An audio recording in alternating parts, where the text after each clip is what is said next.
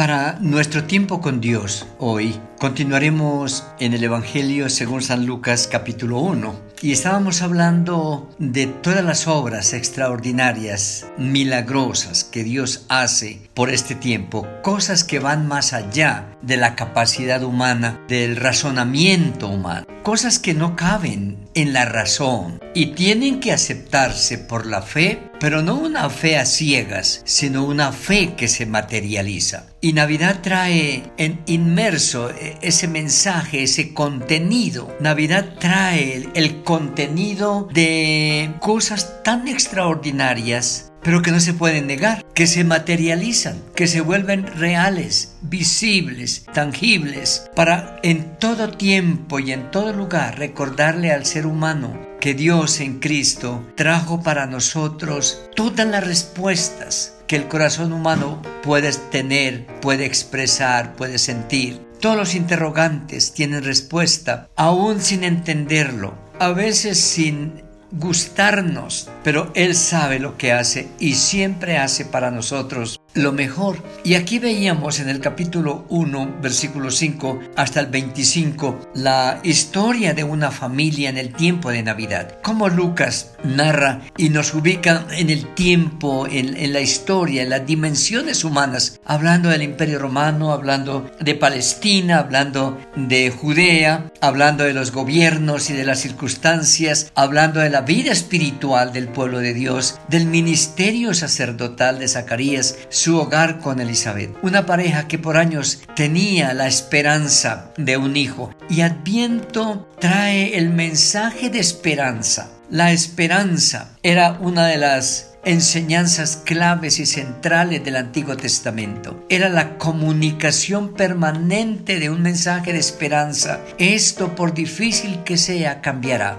porque un día vendrá el libertador y comenzará a rehacer de nuevo todas las cosas. Y Zacarías y Elizabeth son un ejemplo de esperanza contra esperanza. Tantos años de esperanza en su juventud, recién casados en su matrimonio, tenían la esperanza, la ilusión, como todos los hogares, de tener una familia. Sin embargo, el tiempo fue pasando y pareciera que mejor el, tema de la esperanza dejémoslo quieto por ahora. Pero la esperanza que está puesta en el Señor es una esperanza que en su momento oportuno Dios la materializa. Y no tiene que contar con mi desesperanza, porque lo que Él dice lo cumple. Su palabra es fiel, su palabra es inmutable. Y Él había prometido bendecir a su pueblo de una manera maravillosa y comienza bendiciendo el ministerio, la vida de esta pareja que en cuanto a familia parece que habían perdido la esperanza. Pero nuestras esperanzas que presentamos en oración al Señor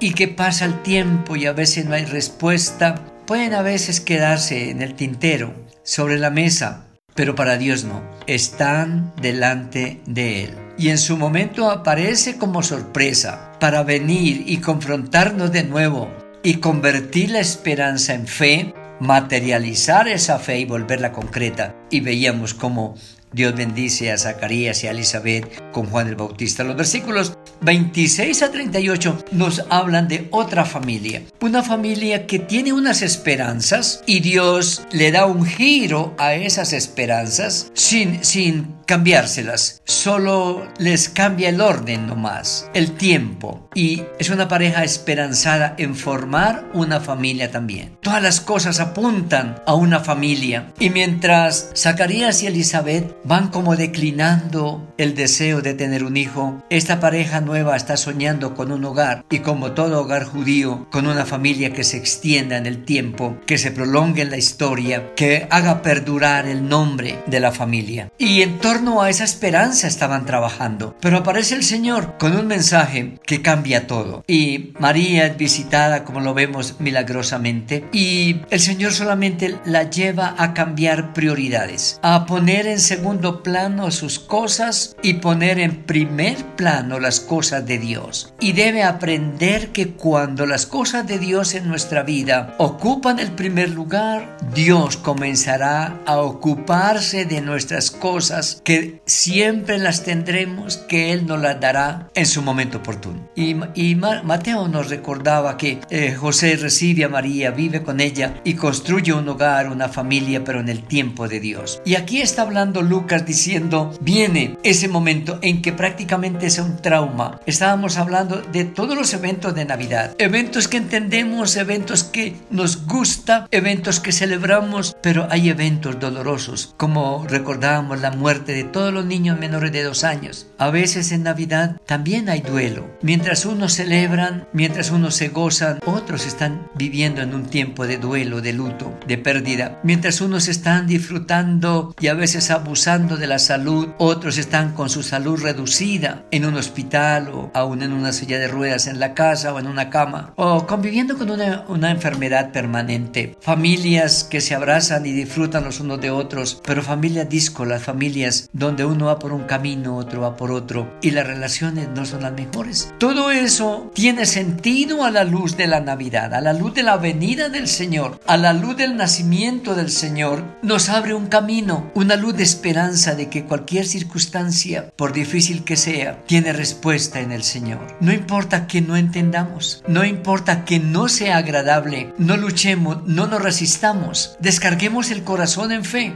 de alguna manera rindámonos ante el Señor. Y María nos lo enseña, nos lo muestra. Yo, yo no sé nada de esto, pero si esto es de Dios, todo lo de Dios tiene que ser bueno. Por lo tanto, aquí está la sierva del Señor. Hágase conmigo de acuerdo a tu palabra. ¿Cómo es importante esa frase? Nosotros vivimos por la palabra. Todos vive y se sostiene y fue creado por la palabra y la palabra dicha por Dios permanece para siempre. El cielo pasará, la tierra pasará, su palabra permanecerá, su palabra crea, recrea, redime, restaura, libera, salva. En este tiempo es una oportunidad para recordar tanta palabra que tenemos en la mente y en el corazón. Y en medio de la crisis, de la necesidad o el sufrimiento, retomemos esta palabra y digámosle al Señor, yo no entiendo muchas cosas, pero aquí estoy y tú tu palabra es verdad. Y yo quiero que a través de esa palabra cumplas en mí tus planes, cumplas en mí tu voluntad. Que el Señor nos ayude a esperar en Él, a confiar en Él, que por difícil que sea nuestra situación, Él tiene la solución. Amén.